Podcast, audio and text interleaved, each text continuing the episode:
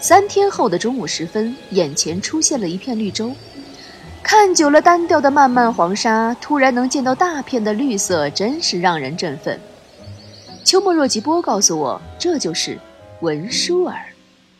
嗯，文殊儿。他第一次见我时提过，反复念这个好像有印象的地名，肯定有个相对应的汉名，可是实在记不起来了。正绞尽脑汁时，已经到了城门下，突然被西域风格的音乐包围。欢快的曲调霎时悦耳，一支盛大的迎宾队伍在朝我们欢呼而来。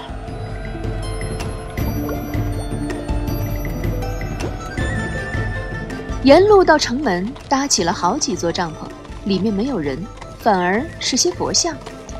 从雕刻工艺上来说，应该是上品。原来坐在草地上和地毯上的人都一一起立。端着一盘一盘的鲜花，恭恭敬敬地送到母子面前。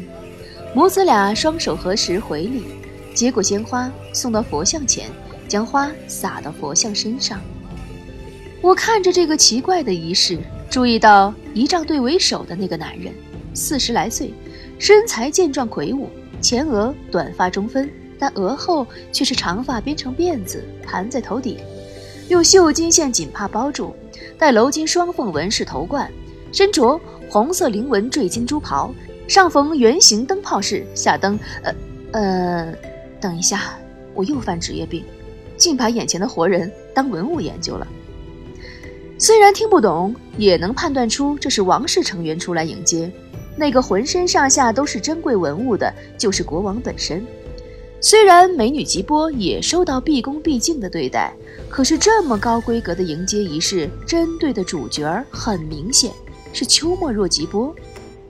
我知道秋末若吉波绝不是个普通的僧人，不过再怎么聪慧，他也只有十三岁，还不是能出大成就的年龄。他肯定在僧人之外还有别的身份，譬如说高贵的血统什么的。我心一动。他该不是王室成员吧？难道他是个王子？呵 呵佛祖释迦摩尼得到前也是个王子呢。我们没住寺庙，而是住在王宫一个华丽的宫殿里。不过说华丽，也绝不能跟中原王朝相比。西域因为干旱，房屋以简单的木骨泥墙为主，屋顶是平顶。用土墙砌的房子已经属于高档建筑了，通常只有官署、寺庙、宫殿才能享受土墙的待遇。我们现在就住在这样一所五开间的豪华大宅里。那个不知道啥国的国王又配了十来个人服侍，这次我有了个单人间。吉波看服侍自己的人太多，还给我派了个侍女来。我下达的第一个指令就是，我要洗澡。小说里常出现的温泉啊、花瓣啊、超大浴桶啊，在这里通通都没有。其实条件简陋，一子擦在身上的味道也没有肥皂好。不过我先天乐观，能在黄沙近十来天后洗个澡，已经心满意足了。晚上教学时间，我迫不及待地问他的身份，结果秋末若吉波挂着雷打不动的淡定表情说：“烟、而蛇、身。”意都不是真实存在，何况名与位？他居然跟我调佛教的唯心论，答了也等于没答。我狠狠地瞪了他一眼。是是是，四大皆空，一切皆空，庄生梦蝶，不知庄生是蝶还是蝶是庄生。没想到我冲口而出的庄生梦蝶，竟引起他极大的兴趣，坚持要我讲这个典故。我只好告诉他，在中原呢，春秋的时候有个哲人叫庄周，他有一次呢做梦梦见自己变成了一只蝴蝶，完全是一只欣然生动的蝴蝶哦，十分快活惬意哦，全然不知道自己是庄周了。一会儿醒来才惊讶自己原来是庄周，人生如梦，所以呢他弄不清楚。到底是庄周梦见自己变成了蝴蝶，还是蝴蝶梦见自己变成了庄周？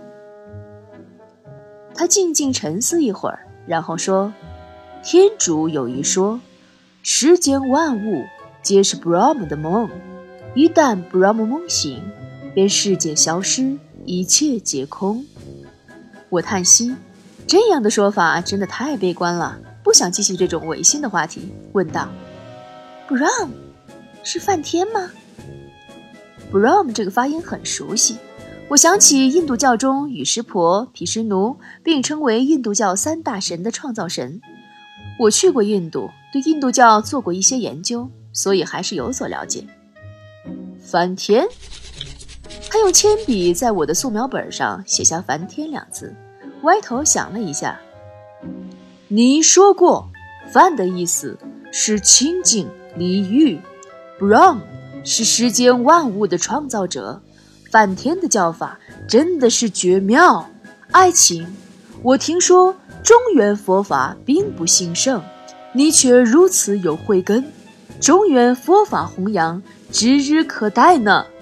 我我我我我，我又开始结巴了。我一不留神剽窃了别人的翻译成果，唉，只好默默祷告。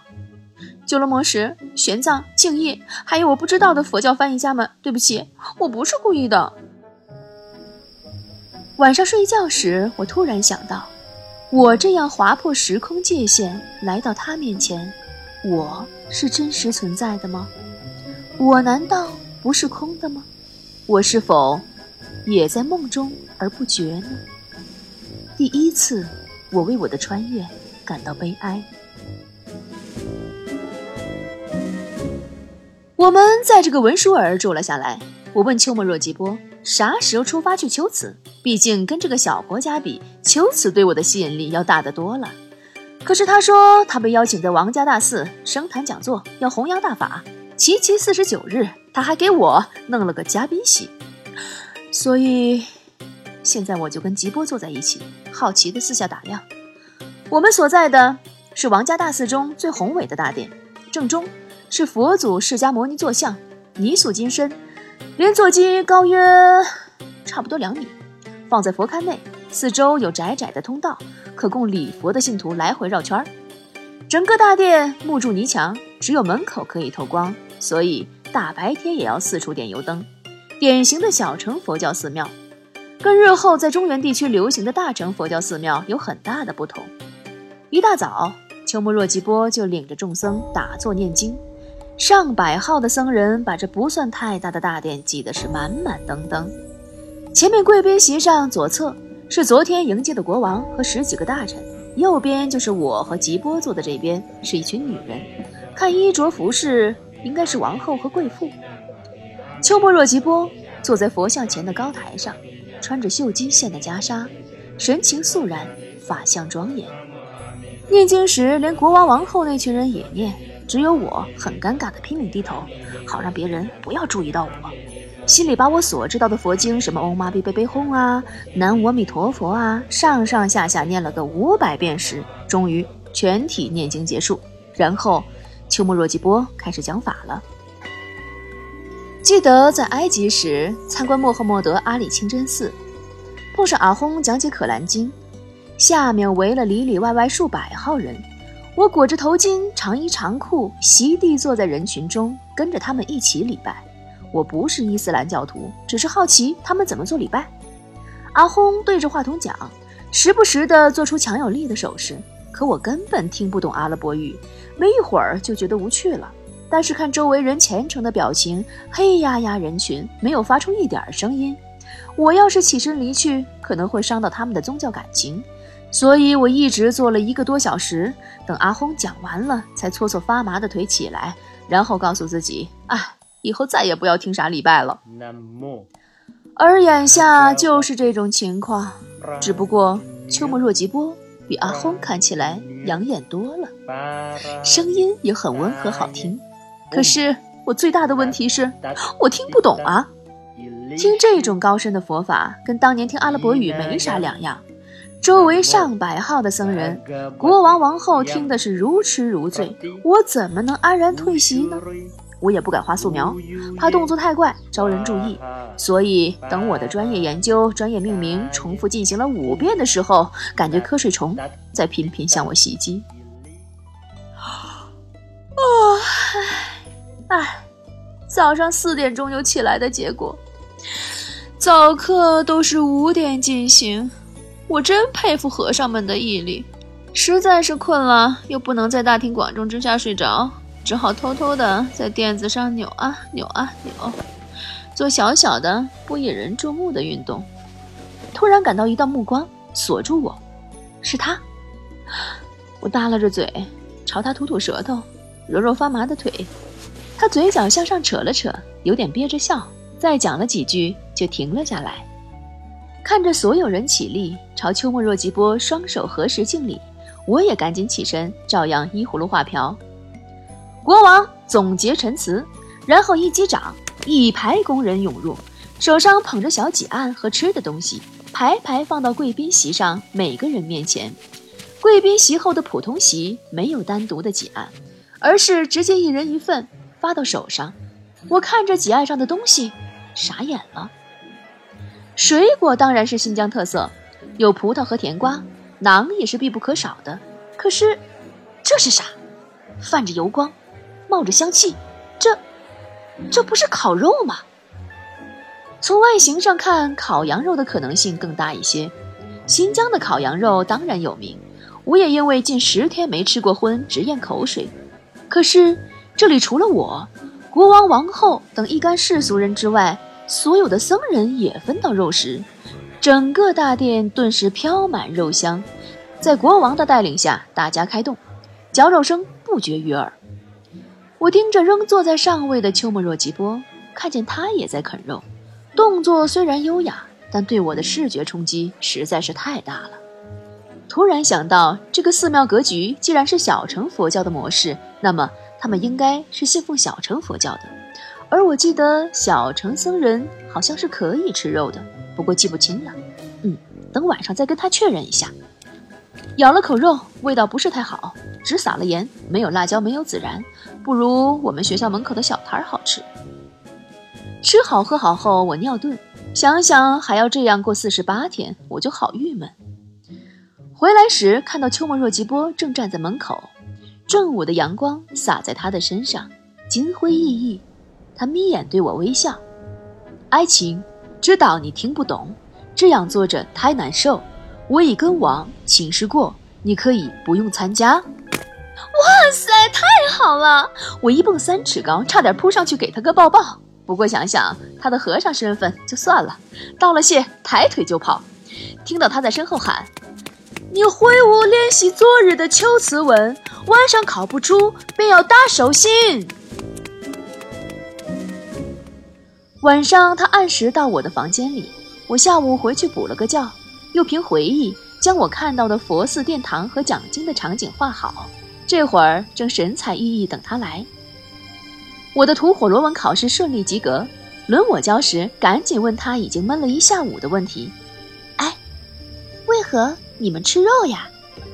他很讶异：“我们信奉海尼亚纳，当然可以吃肉，不过只吃三净肉。”三净肉，应该就是小乘佛教僧人允许吃的肉。我问道：“那怎样才可叫三净肉呢？”第一，眼不见杀，即未亲眼看见出生临死的凄惨景象；第二，耳不闻杀，即未听见他惨叫的声音；第三，不为己所杀，即不是为了自己想吃才杀的。譬如。如果到市集，正好看到摊贩在杀鸡、杀鱼，或者贩卖之人告知这是现宰鲜肉，便不符合了。又如到人家中做客，他们特地杀鸡宰鸭来款待，此即让众生为自己而杀，这便不是三斤肉。总之，不见、不闻、不为我所杀，要同时符合三个条件。才可称为三净肉。佛教传到中原后，戒律更严格，大乘佛教严禁杀生，连肉也戒了。所以在我们的印象中，僧人都是不可吃肉的。突然记起来，玄奘在《大唐西域记》里就曾讲到过吃肉这个问题。他西行到西域时，就很不习惯西域僧人吃肉。可是，为什么我们在路上都没肉吃呢？我一直没意识到他们可以吃肉，就是因为跟着他们在路上这么多天都没吃过肉啊。因为遇到你之前，肉干已经吃完了。啊啊！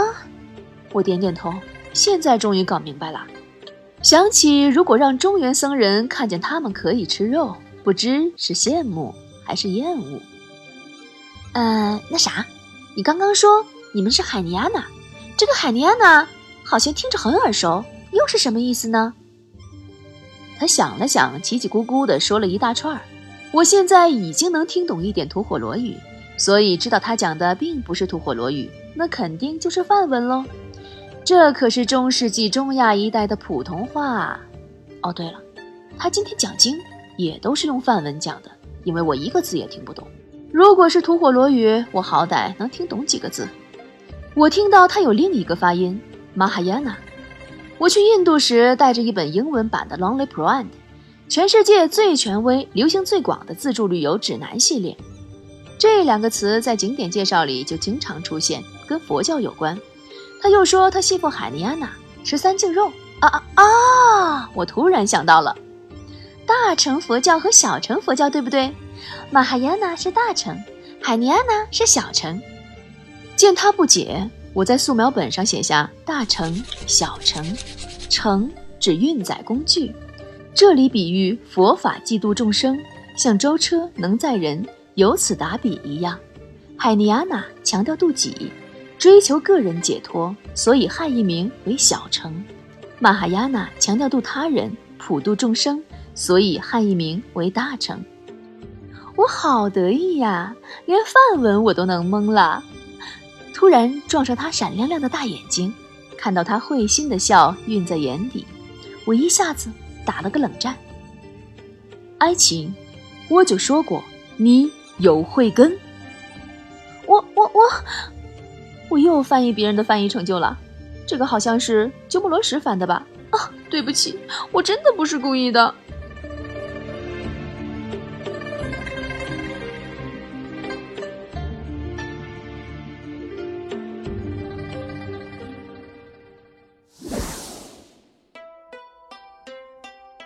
Hello，我是波波。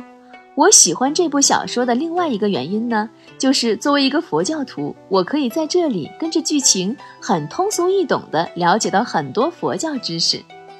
人类需要信仰，信仰让人更加从容和喜乐。有信仰的人不一定都幸福，但是没有信仰一定不幸福。白岩松曾经在一次采访中说，社会道德风气的退步，根源在于：第一，我们没有信仰；第二。却具备强大的欲望，没有信仰就没有底线。底线之所以能够被不断的突破，就是因为人无所畏惧。在墨西哥有这样一个故事：一群人一起赶路，突然有一个墨西哥人停了下来。旁边人问他为什么停下来，他说：“我走得太快了，把灵魂扔在后面了，所以我要等一等。”我想，这个故事中的一群人就是我们。现在很多人的身体在这个快节奏的社会中穿梭，但他的灵魂是否也被扔在后面了呢？世上所有的信仰其实都是共通的。耶稣也说：“你里头的光若黑暗了，那黑暗是何等大呢？”